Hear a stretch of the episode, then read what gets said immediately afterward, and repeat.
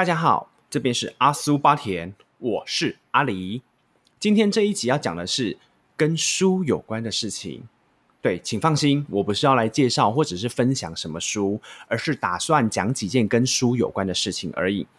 那其实最重要的就是说，这做这些事情可能会让你看起来有气质，或者是吸引到一些目光，或者是一些人。可是实际上最重要的就是你要把这些你外显或摆放出来的东西，放到自己的内在去充实自己，才是真正重要的事情。好，那我们废话不多说，马上开始。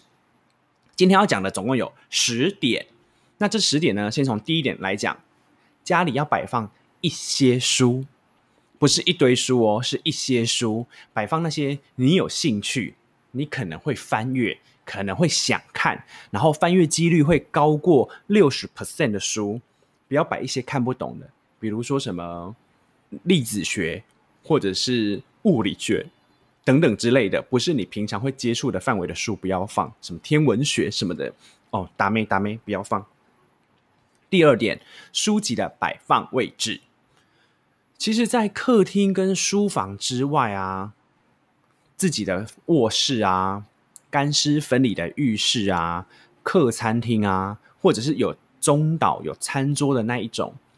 你可以放几本你喜欢或者有兴趣的书。这个位置也是很重要的哦。那特别要强调的就是干湿分离的浴室。如果你的浴室没有开窗，或者是没有所谓的抽风机，甚至没有做好干湿分离，那还是不要放书，因为书发霉了也蛮麻烦的。餐厅的部分可以放了，但是就是有中岛，不要不是当然不是放在什么那个瓦斯炉旁边啊，或是洗手台旁边，就是有餐桌有中岛那种地方你再放就好了。那第三点就是书的种类尽量多元。可是你会想说，呃，你前面不是跟我讲不要放一些看不懂的吗？什么的？当然，我说的尽量多元是指你不要你你很喜欢理财，可是你不要你的书一打开全部都是理财，或者是你很爱心灵鸡汤，你不要打开所有你的书柜全部都是心灵鸡汤，喝不完喝不完，或者是全部都是宗教类的书籍，这个是。有一点吓人呐，我自己觉得，就是如果全部都是宗教类的书籍，或者是全部都是那种单一种类的书籍之类的，我会觉得有点可怕。当然，这是我个人的偏见，大家听听就好。如果很你很喜欢看理财的书，很喜欢看心灵鸡汤，或永远都在翻阅中药书籍，那就是呃，我对你没有偏见，我只觉得哦，可不可以接触一点别的书啊？比如说像《小王子》啊，或者是一些小说啊、散文、历史等等之类的，或者是。制作很精美的书，比如说像《红楼梦》，呃，有一直会有呃出版社出新的嘛，或者是像蒋勋老师所重新写的《梦红楼》，可是它是针对里面的人物或者是一些剧情去做介绍的。我觉得这种你买来摆放着，或者是真的有兴趣去看的，蛮有趣的。然后像《小王子》就是经典嘛，就是你放着，不管是绘本啊或小说，其实也都很实用。那再来就是，如果你真的非常想不到要买什么书，我跟你说，网络上卖场上面有在卖装饰用的假书，也叫做风格道具书。我自己家里是没有摆放这个，也没有地方摆，可是会想到这个，是因为有去朋友的他的新新买的房子里面加拜访，算立储的时候，发现那个你知道，就是系统柜啊，或者是电视柜那些很空，然后就想说，哎。你要把装饰你的装饰品跟家里的色系、沙发、餐桌什么的，还有整体搭配，要全部放的非常的标准标志，是一个大工程诶。就是比如说你呃你的居家是装饰的非常东方禅意，你放一些很西方，比如说很突兀的东西的时候，这个风格就会看起来怪怪啦。虽然说也是可以是一个全新的融合，但我觉得比较少人会这样做。那这时候，我就突然发现，放这种装饰用的假书或风格道具书非常有帮助，因为你这种搭配啊，你没放没关系，柜体很空，没放没关系，一错毁所有。你只要放错了一个装饰品，比如说可能都是莫兰迪色的那种空间搭配，你放一个大正红，放一个大正紫，哦，那就完了，就是会觉得怪怪的。所以这时候假书本就很好用，而且我跟你讲。这些风格道具书，你上虾皮去买，或者上各种的那种居家装潢的网站去买，它的书背颜色很多元，像刚刚讲的莫兰迪色，它也有正色，也有纯黑、纯灰、纯白的也都有，而且几乎它的书背就是放你会看到名字的地方，几乎全部都是外来语，都是英文，北欧或者是欧洲国家一些看不懂的语言，马上。等级高起来，然后我自己是有看过一篇网络的文章，是在讲说那个这篇文章的作者他拜访了他爱书人的朋友的夫妇的家。那那一个朋作者呢，他从踏入玄关开始，就发现所有的墙壁的外面还有一层全部都是书柜，然后呢，所有的书柜全部都是放满的哦，里面全部都是那一对夫妇看完然后买来的书。超级惊讶的，你要想想看，你从玄关进来，厨房啊、客厅啊，甚至是你说他们是公寓好了，全部都是用书在装饰，哎，这有多惊人？那如果我没记错的话，他应该是国外的，呃，作者是国外，是在国外遇到这一对夫妇的。因为如果以台湾来讲，我觉得光台湾的潮湿度好像就没有办法做到这件事情，除非你整天开冷气，或者是有。除湿机吧，不然好像蛮难的，因为梳发霉真的是很麻烦。那再来就要讲到的是第五点，杂志。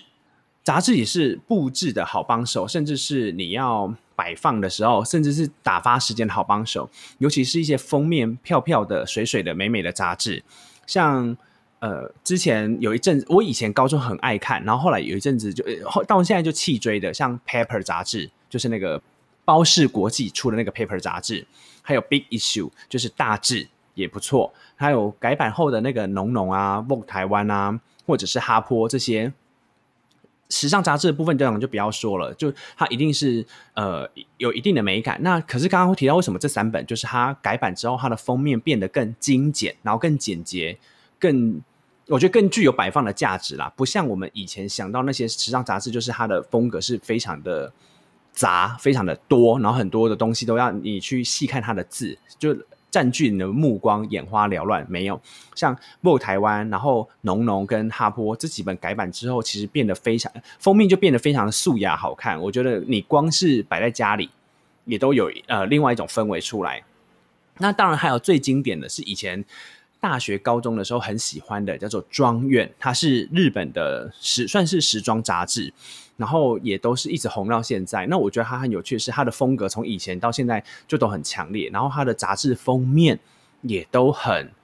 个人特色吗？然后也不退流行，所以我觉得蛮酷的。那当然就是说还有一些国外版的，比如像意大利或法国的那个 Vogue，可是那个就比较贵啦，所以就比较不建议你买来装饰用。当然就是如果你有需求再买喽。那放这些赏心悦目的杂志，其实内容如果刚好又是你喜欢的议题的话，我觉得其实蛮好玩的，因为也蛮不错的。因为像呃，以我的观点来看，光是杂志跟书，它们的调性就不同。所以你如果你在居家中有需要摆设或装饰的话，我觉得杂志可以拿来当居家那个平衡。因为我个人认为，杂志是属于比较轻快活泼，书是属于比较稳重的摆设物品这样子。那如果你觉得还要再更轻薄一点的话，最近联合报有出五百集，是双周一次的报纸。那它不止封面有设计感之外，里面的内容是比较容易阅读跟消化的题材，而且它保留了版面，你要拿来当成海报或壁报纸贴在墙上也是可以的哦，非常实用。诶，它不是每一周都有出，就是双周一次。如果你这一周没有，那它就是下礼拜才有这样子。那再来要聊到的就是食谱，第六点，其实食谱很方便，就是因为从以前我们想到那种大堆头、大布头，然后很沉，呃，真的就是像那种妈妈在用的，或者是。阿妈阿公在用那种食谱啊，现在都变得非常的轻薄短小，而且非常的编排非常的美丽。然后不仅实用之外，你可以学到里面的小技巧，然后还可以学到摆盘拍摄的方法，甚至是你照书中的那个照片去挑选你的餐具、餐餐桌布置，都非常的有用，真的是方便死，方便到死的监狱。第七点，成套的书。像陈套的书很直接，就是我会想到《哈利波特》啦、金庸，张爱玲，或者是蝴蝶的禁咒师，跟我个人很喜欢的波特莱尔的孤儿，或者是向达伦的大冒险这一类，是出了一整套一系列的书，像是一整套一系列漫画也都可以。为什么？因为成套的书看起来就是很威风啊，而且你柜子就是这么大，你整套摆进去之后，应该空间就没有剩多少。你一来你方便，二来你也不用再想说，呃，我还要放什么书不够不够？没有，你一整套像《哈利波特》就七本嘛，你就摆进去之后，你再摆一个其他一系列的书就够啦。那个柜体就被放满了，而且你不用全部塞满啊，你可以让它有点空隙这样子。然后像或者是说像那种百科全书，什么历代美术图片集等等的哦，这种的摆起来也会很威风，而且看起来就是赏心悦目。那再来第八点，绘本。我觉得摆放绘本，一方面是好玩，呃，有我觉得一方面是有趣之外，就是因为绘本的题材可以其实很多，然后加上绘本的那个尺寸大小有时候不太一样，而且所有的年龄几乎都可以读，不管你是大人，或是家里有小孩，或者是你有可能要接待一些有小孩的朋友，都可以用。而且绘本几乎，呃，我自己家，自我自己家里有一一堆绘本，但是而且绘本是不分老少，然后所有的规格也都，呃。不分老少，而且所有规格就是几乎呃没有不适合阅读的，然后都有一点点小道理在里面的，所以我觉得这个非常的棒。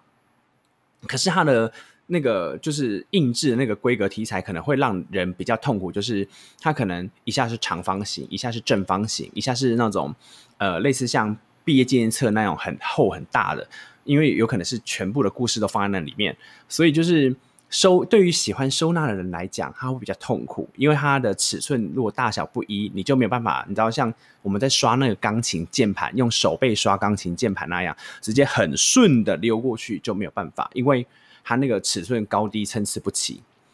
所以这就是痛苦的地方啦。就但是我觉得绘本是也不赖啦，尤其是那种有得奖啊、美美的啊，或者是比较多人会拿出来用的绘本，其实也都很适合。第九点，摄影集。也就是写真集，其实两个是差不多的东西，但是方便的部分就是说，在于不管是偶像的、风景的，或者是一般街景、人像等等，或者是时尚周街拍那一种，它其实因为它有一具有一定的分量跟级数，然后加上它的规格，应大部分都是统一，就是 A 四再大一点这样子，所以你在看的时候，它很快速的可以就是让你浏览完，因为它的字应该不会太多，大部分都介绍些单品或什么或地方这样而已。甚至是如果你在工作上有需要，不仅可以拿来当配色的灵感，或者是工作的灵感，然后你要拿来当穿搭或拍照姿势的模仿学习都可以。那像我之前买过的摄影集，呃，除了是学运，它有出一本摄影集嘛，太阳花学运那时候有出一本算是纪念集。然后比如说像有一些喜欢的明星，或者是。呃，动画电影等等，它也会出类似的那种概念集，那个也很适合来使用哦。所以就是，如果你有考虑要布置，或者是说要填一些家中或者是工作室的空格的时候，这个也给你参考。第十点，目录有一些目录是设计非常良好、精美、好看的，甚至它的纸张、纸质用的也都是非常的高级，这些都很适合留下来。例如哪些呢？卖手表的。酒类、精品、家具或者是灯饰，这些